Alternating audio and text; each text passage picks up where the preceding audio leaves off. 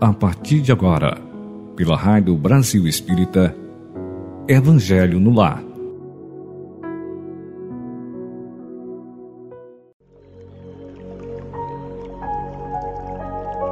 Olá, meus queridos irmãos, amigos e amigos irmãos da Rádio Brasil Espírita. Muito bom dia. Mais uma quarta-feira de muita paz, de muito equilíbrio, muito discernimento para todos nós. Né? Já é um pedido, né? já abro aqui esse contato, fazendo esse pedido, antecipando quase que aquela prece de introdução que nós fazemos aqui. Não é verdade? Então, meus queridos, vamos já imbuídos e cheios de energias muito positivas, porque somente de pensarmos e de entrarmos aqui em conexão com a Rádio Brasil Espírita, Espírita, nós já estamos com a energia se renovando. Olha só que maravilha, né? Nós pensamos e já ativamos essa usina energética que temos dentro de nós, que temos lá no nosso coração. E isso é maravilhoso, isso é, um, é uma das muitas dádivas, dos muitos presentes que recebemos do nosso Criador. Isso, que maravilha. Então vamos mantendo essa vibração e pedir que toda a luz advinda deste encontro, deste culto ao Evangelho no nosso lar, seja expandida e seja compartilhada com aquelas pessoas que nós amamos, com aquelas pessoas com as quais nós convivemos, às vezes até que temos as nossas dificuldades, né? momentos não tão fáceis, que elas também sejam alcançadas por estas, essas energias que serão emanadas nesse momento. Vamos pensar naquelas pessoas que estão em dificuldades. Todas elas, sejam amigos ou não, né? meros desconhecidos, mas que nós sabemos que estão nos hospitais, que estão nos cárceres, que estão nas ruas, expostas a todo tipo de privação, expostas a vários tipos de violência, né? que essas pessoas sejam também alcançadas, independente de serem vítimas ou de serem agentes de tais violência, pois são vítimas também. Pensemos em todas essas pessoas agora e que elas sejam alcançadas. Vamos pedir à equipe espiritual, vamos pedir e agradecer ao nosso anjo guardião, que nesse momento encontra-se também ao nosso lado, em oração, em momento de louvor e agradecimento. E que a nossa água seja fluidificada, que todo, todo o ambiente, seja da nossa residência, aqueles que estão no trabalho, vamos acrescentar o lar e o trabalho que todo esse ambiente seja purificado e energizado. Que assim seja, Pai. Graças a Deus.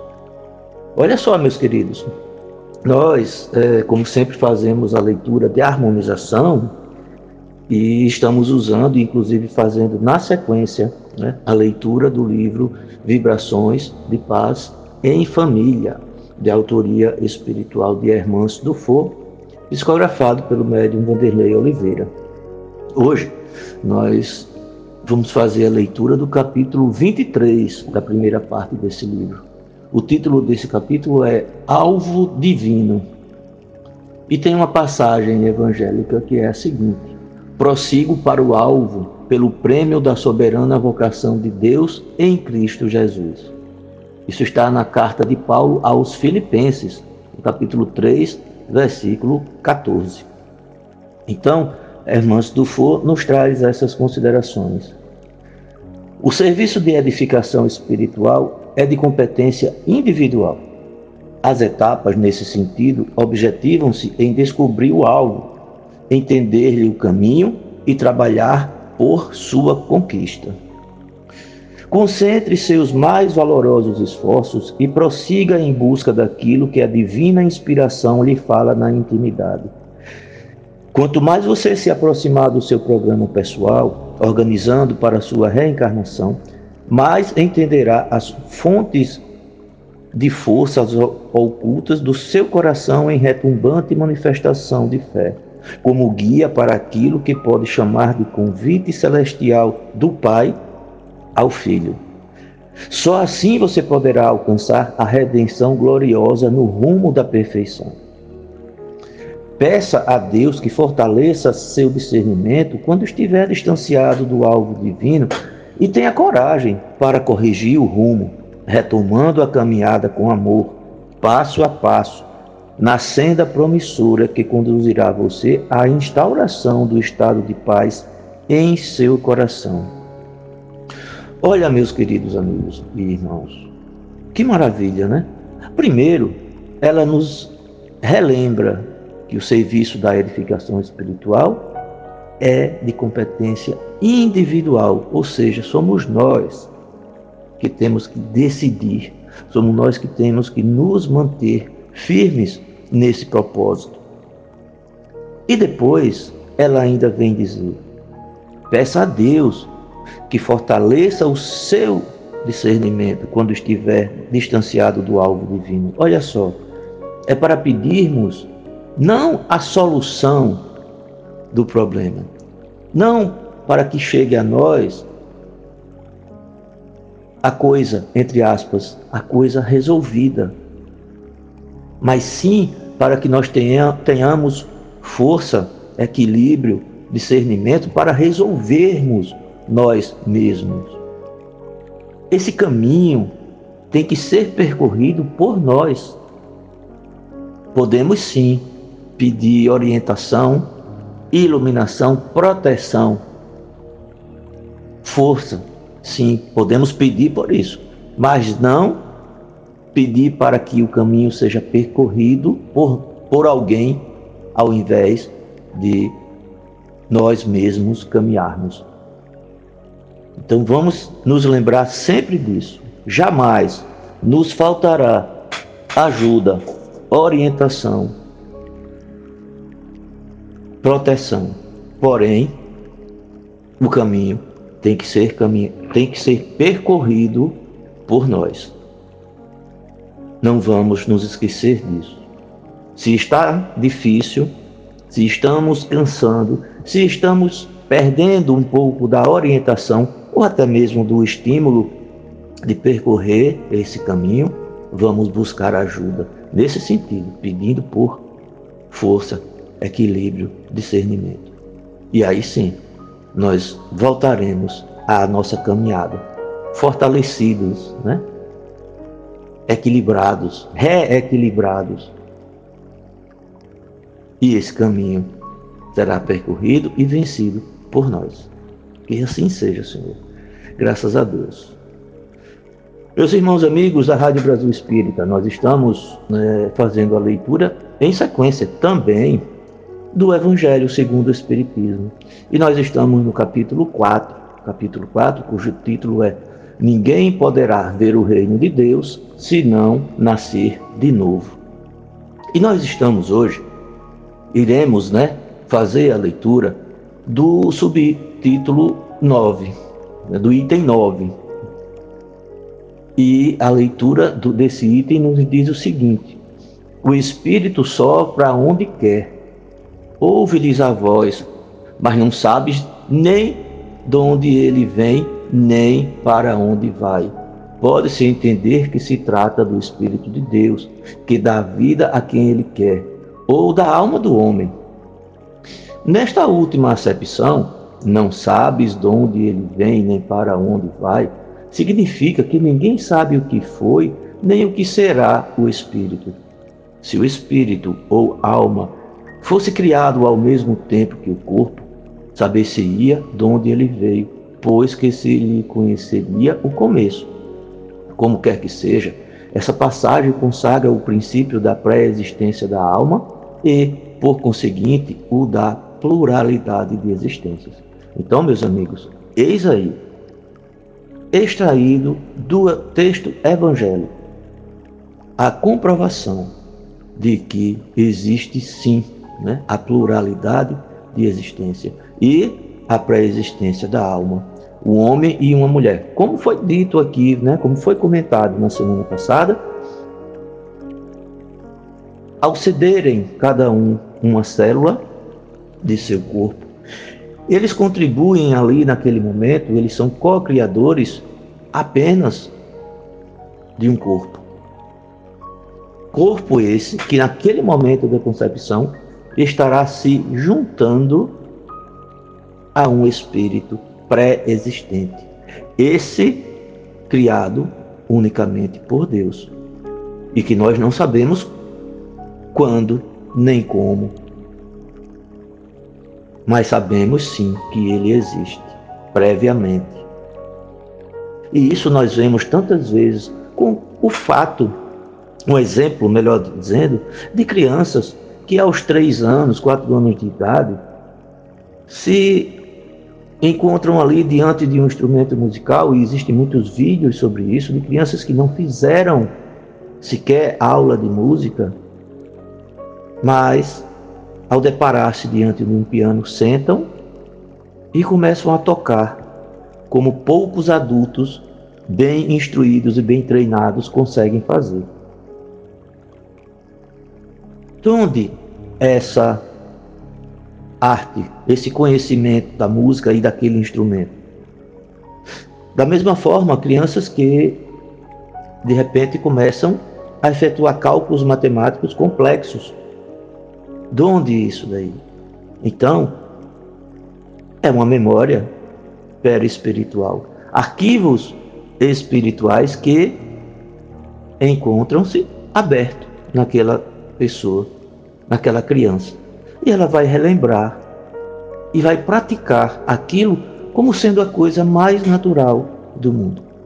Isso nos causa estranheza, isso causa estupefação em muitas e muitas pessoas. Cientistas se dispõem né, a pesquisar aquilo dali. E é tão fácil para nós essa explicação. Nós que sabemos, sabemos, eu não estou dizendo acreditamos, eu estou dizendo sabemos da pluralidade de existência e da pré de pluralidade de existências corporais, né? Ou seja, da pluralidade de encarnações e que nós também sabemos da pré-existência do espírito. Então, para nós é simples, muito fácil de entender, não é? essa situação. Mas para os que assim não creem, aí vão buscando em outras fontes explicações para isso. Vamos respeitá-los é? e pedir para que no seu próprio tempo, dentro da sua crença, isso daí possa vir a ser entendido, explicado. Tá certo? É isso que nós temos que desejar. Então, na sequência, ora, desde o tempo de João Batista até o presente, o reino dos céus é tomado pela violência, e são os violentos que o arrebatam. Pois que assim o profetizaram todos os profetas até João, e também a lei. Se quiserdes compreender o que vos digo, ele mesmo é o Elias que há de vir. Ouça-o aquele que tiver ouvidos de ouvir. Palavras de Jesus que está relatado no Evangelho de Mateus, capítulo 11, versículo 12 a 15. Então Jesus deixou muito claro, com essa explicação, de que João Batista já era o Elias. Olha aqui as palavras. Ele mesmo é o Elias que há de vir. Mas não teve ele, naquela época, com a simplicidade do conhecimento humano, com a pobreza, inclusive, do vocabulário. Já falamos isso aqui. Não existia distinção entre ressurreição e reencarnação. Hoje nós compreendemos essa diferença, mas há dois mil anos não se compreendia, não existia sequer as duas palavras. Era uma só que misturava os dois sentidos. Então, dessa forma, Jesus deixou falado, explicado, mas para que nós fôssemos, ao longo dos séculos, entendendo essa diferenciação.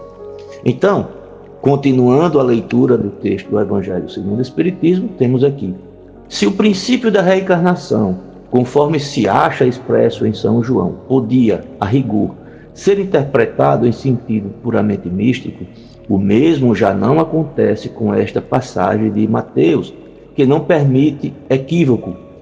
Ele mesmo é o Elias que há de vir.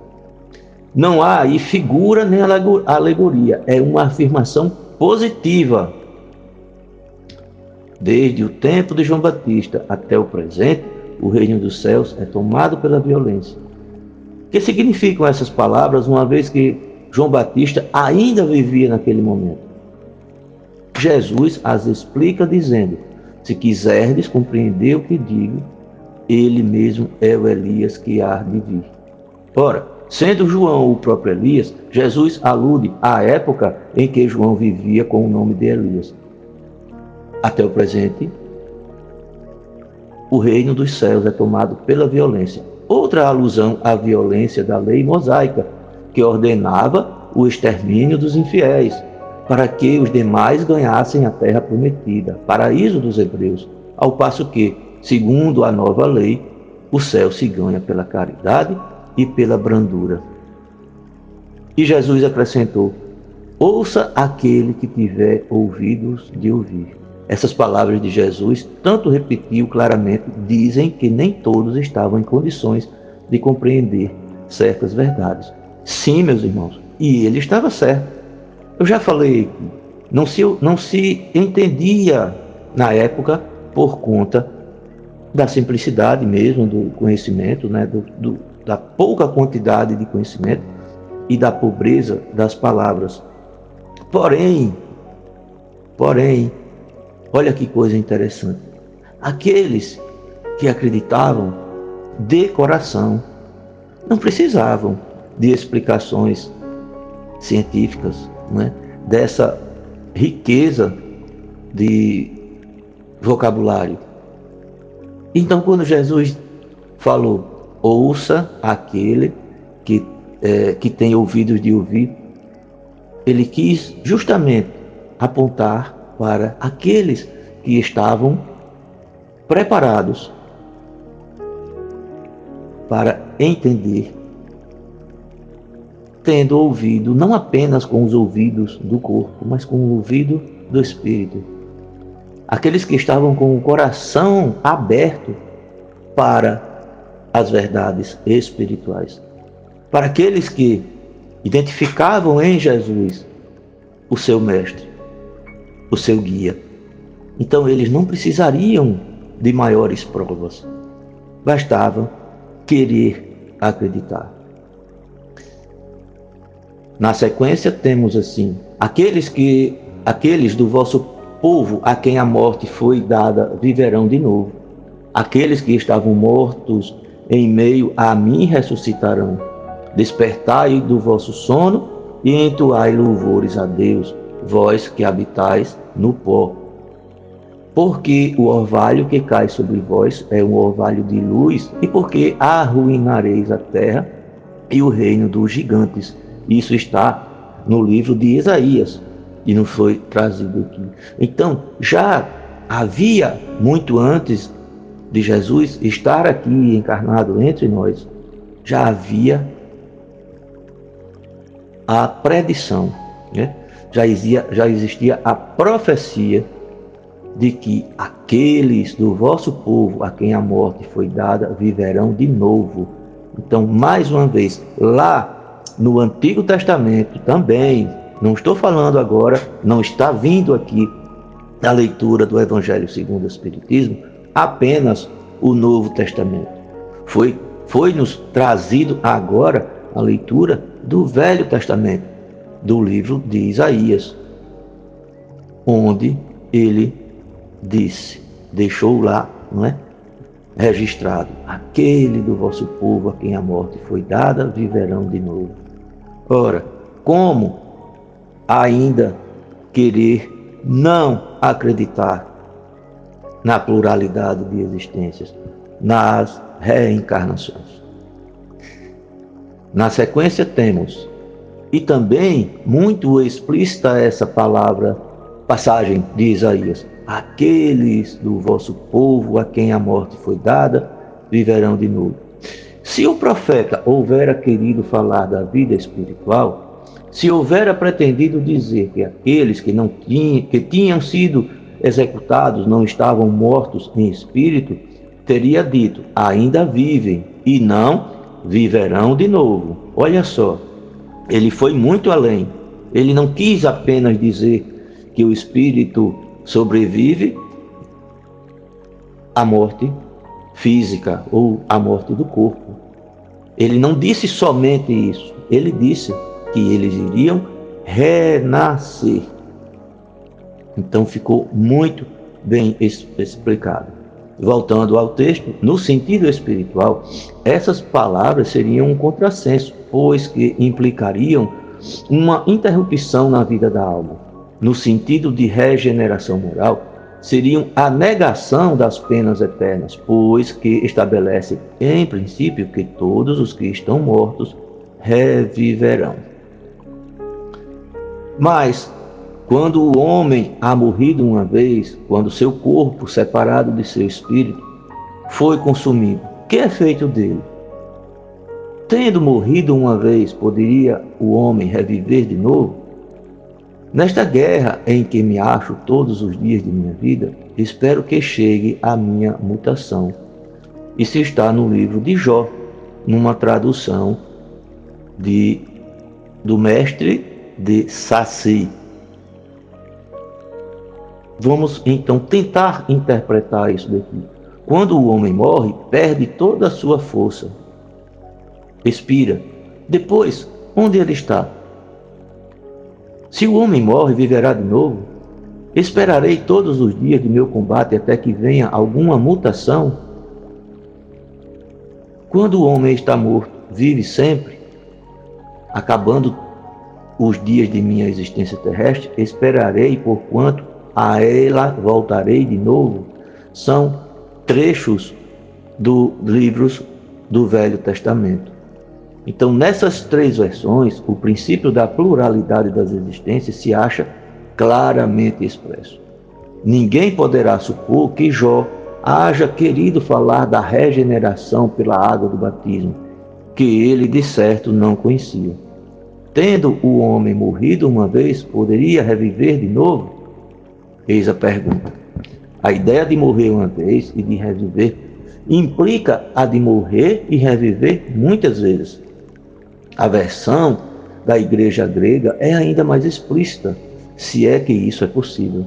Acabando os dias da minha existência terrena, esperarei por quanto a ela voltarei, ou voltarei à existência terrestre. Isso é tão claro como se alguém dissesse: Saio de minha casa, mas a ela tornarei. Nesta guerra em que me encontro, todos os dias da minha vida, espero que se dê a minha mutação. Jó, evidentemente, pretendeu referir-se à luta que sustentava contra as misérias da vida. Espera a sua mutação, isto é, resigna-se. Na versão grega, esperarei parece aplicar-se preferentemente a uma nova existência. Quando a minha existência estiver acabada, esperarei, porquanto a ela voltarei. Jó, como que se coloca após a morte no intervalo que separa uma existência de outra e diz que lá aguardará o momento de voltar. Meus amigos, olha só, eu fico assim muito feliz porque podemos hoje fazer essa leitura não apenas nas palavras ou nos textos do Novo Testamento, mas também do Antigo Testamento. E isso somente vem a reforçar nosso entendimento, nossa certeza né, de que somos agraciados, presenteados pelo Pai Celestial através das repetidas né, e inúmeras chances de reencarnarmos, pois assim, e somente assim, poderemos dar continuidade é, à nossa caminhada rumo à purificação espiritual e à evolução moral. Eis que, numa única existência, nós não conseguiríamos. Então, é maravilhoso saber que temos essas oportunidades. Não podemos, evidentemente, brincar Né? Não podemos ser irresponsáveis e não valorizar a cada oportunidade de aprendizagem, cada oportunidade de trabalho, trabalho em prol não apenas nosso, mas trabalho em prol da coletividade, em prol do nosso próximo. Trabalho esse em que também deveremos insistir na prática da caridade pura, caridade desinteressada, na prática do perdão. Olha só, uma missão difícil, né? Nos trabalharmos para conseguirmos perdoar incondicionalmente. Para mim isso é muito, ainda é muito difícil, não é? Mas ontem era mais difícil do que hoje. Antes dessa leitura, estava mais difícil do que está agora, minutos depois, após essas reflexões. Então, cada um de nós, no nosso tempo, cada um de nós, no nosso ritmo de aprendizagem, de aperfeiçoamento moral e espiritual.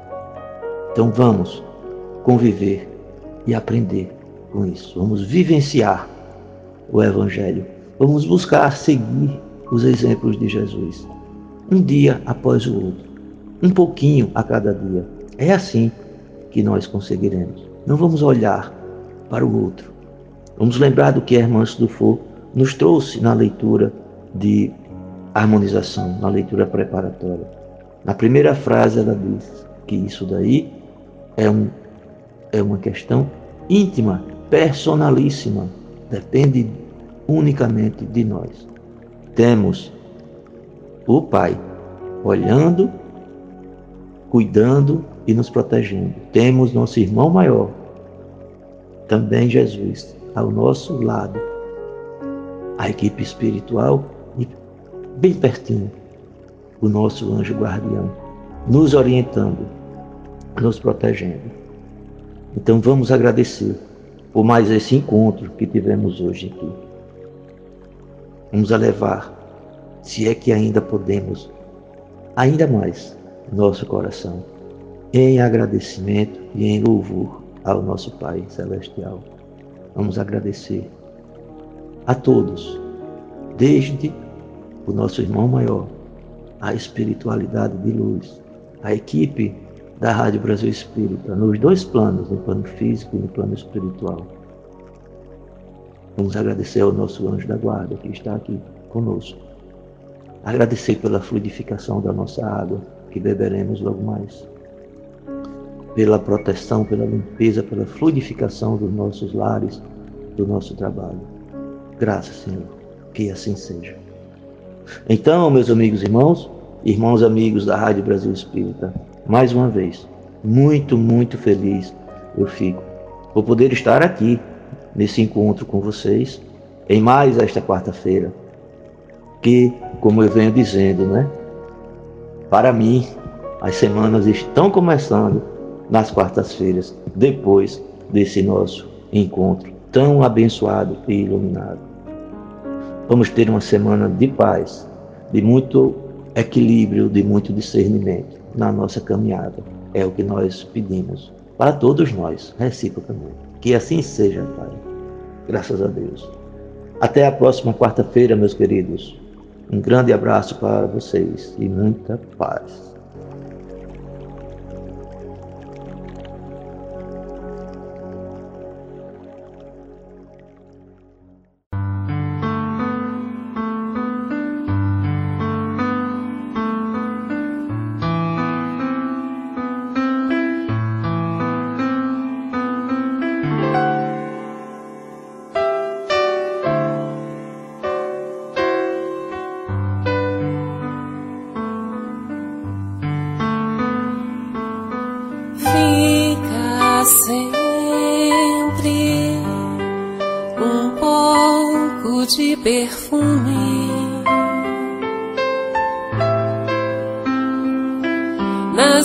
Que oferecem rosas nas mãos que sabem ser generosas, dar do pouco que se tem a quem tem menos ainda. Enriquece o doador. Faz sua alma mais linda dar ao próximo alegria. Parece coisa tão singela aos olhos de Deus, porém, é das artes a mais bela. Fica sem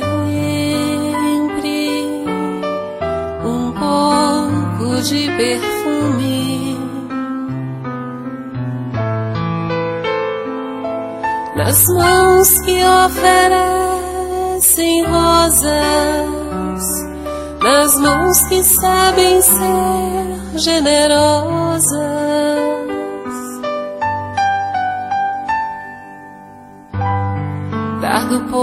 Que se tem a quem tem menos ainda. Enriquece o doador, sua alma ainda mais linda. Dar ao próximo alegria. Parece coisa tão singela aos olhos de Deus, porém, é das artes a mais bela. Fica sempre um pouco de perfume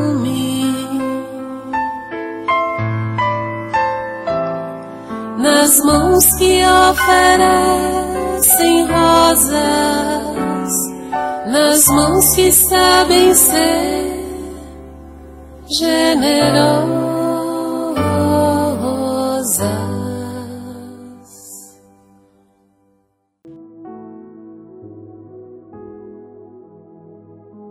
Você escutou pela Rádio Brasil Espírita Evangelho no Lar